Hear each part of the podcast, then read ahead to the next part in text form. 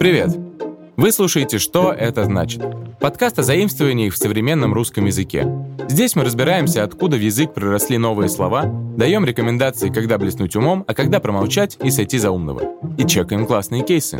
А, то есть э, разбираем случаи их употребления. Поэтому, если вы вдруг искали СМР, то вы попали не туда. А если вы в душе не чаете, что такое СМР, то вы как раз по адресу.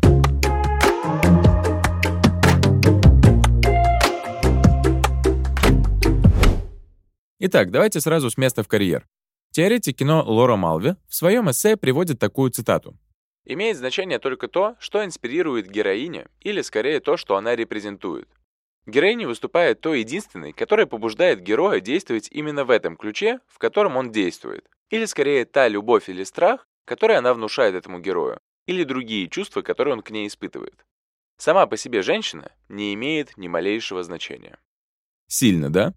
То, что описывается в этой цитате, в других строках этого же эссе названо мужским взглядом, то есть male Термин gaze был впервые введен кинотеоретиком Лаурой Малви в ее эссе 1975 года «Визуальное удовольствие и повествующее кино». Он раскрывает особенность того, как визуальные медиа типа кино и телевидения часто изображают женщин с точки зрения гетеросексуальных мужчин.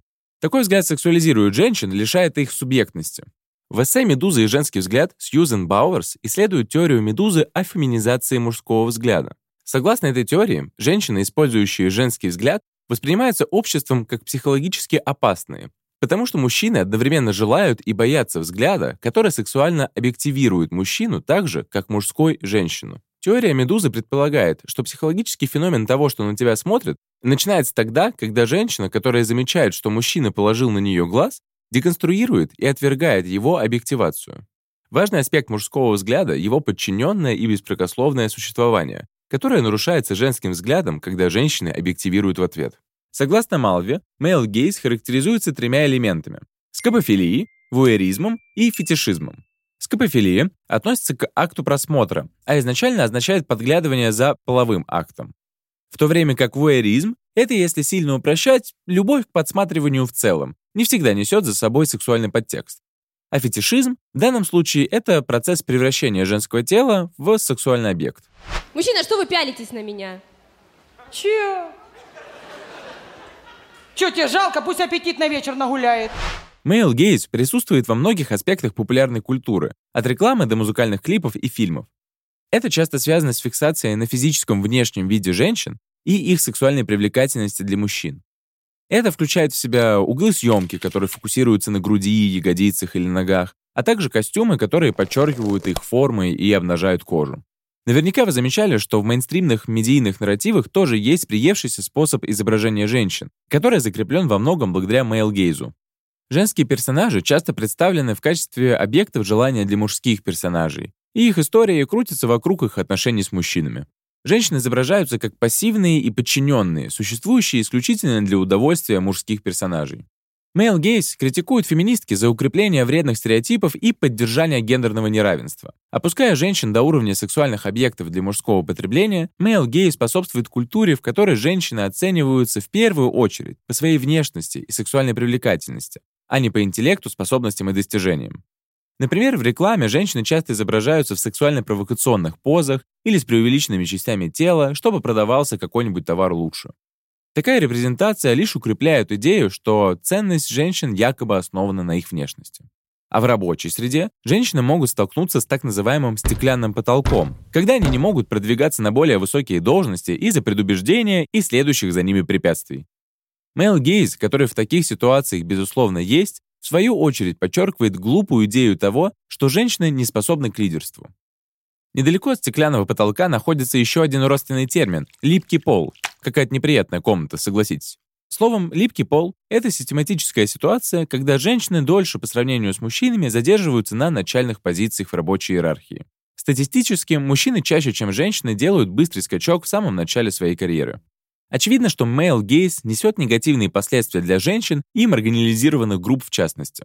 Во-первых, он усиливает древние гендерные стереотипы, что женщины не являются индивидуумами со своей собственной агентностью и автономией. Во-вторых, male gaze часто поддерживает нереалистичные и вредные стандарты красоты для женщин. От женщин ожидается соответствие узким идеалам, что приводит к проблемам с телом, низкой самооценке и плохому влиянию на психическое здоровье. В-третьих, male gaze содержит сексуальное домогательство и насилие. Он питает культуру, в которой мужчины чувствуют себя вправе владеть женскими телами и считают, что у них есть право совершать что угодно.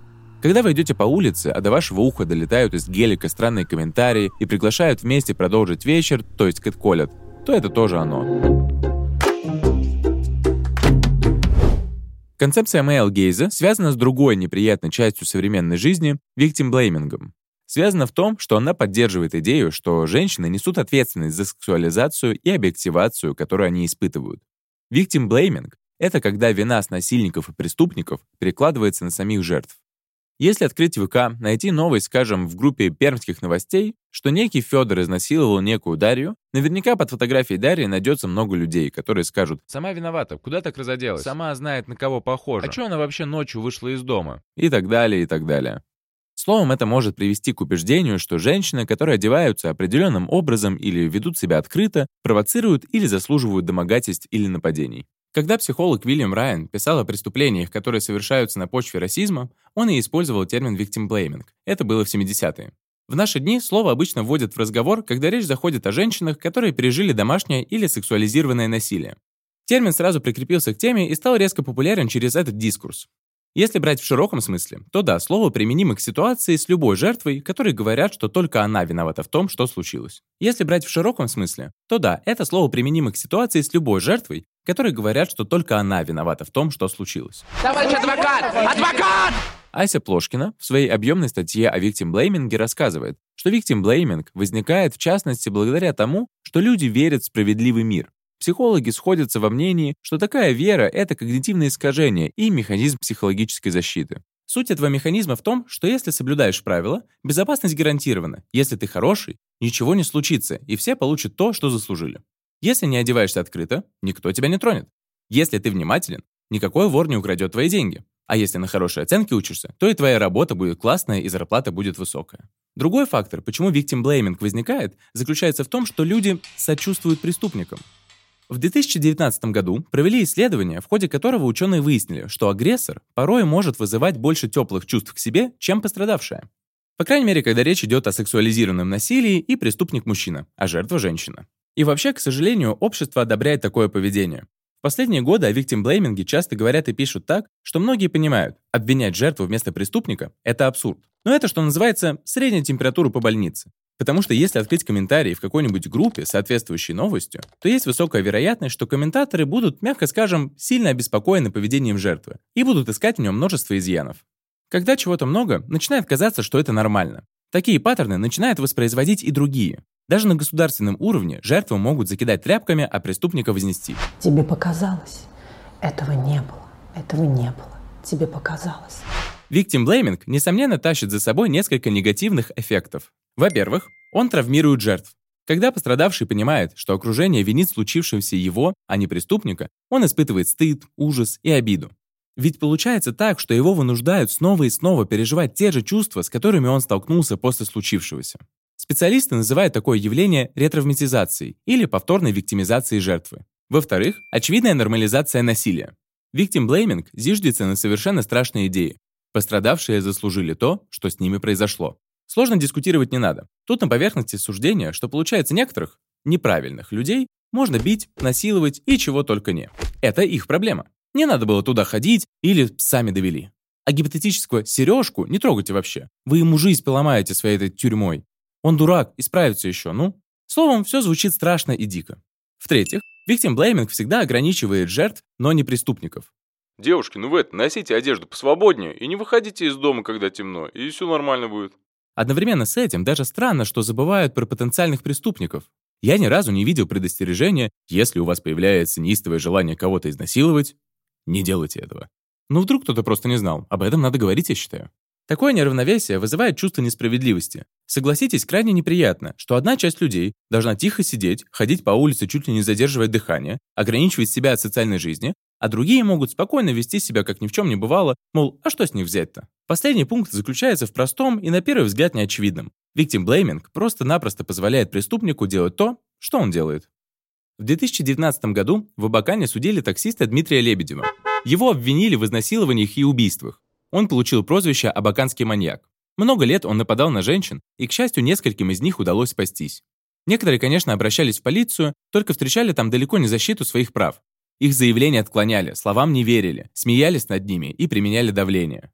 Конечно, если бы не систематический виктимблейминг и попросту более адекватное отношение, жертв с большой вероятностью было бы меньше. В 2016 году эксперты-психологи на конференции «Я не боюсь сказать» привели одно наблюдение. Специалисты, которые работают с женщинами, пострадавшими от сексуализированного и домашнего насилия, отмечают, что до суда доходит лишь очень маленький процент подобных дел.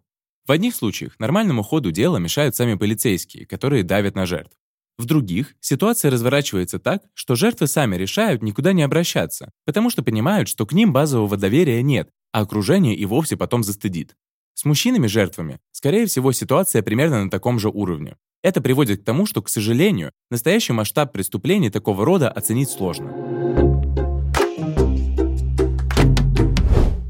Вы могли заметить, что в этом выпуске мы в основном разбираем слова, которые транслируют дискурс патриархальных установок. Добавим еще одно важное явление в этой матрице — это мэнсплейнинг. Российский журнал «Флакон» в 2022 году разбирался, как появился этот термин.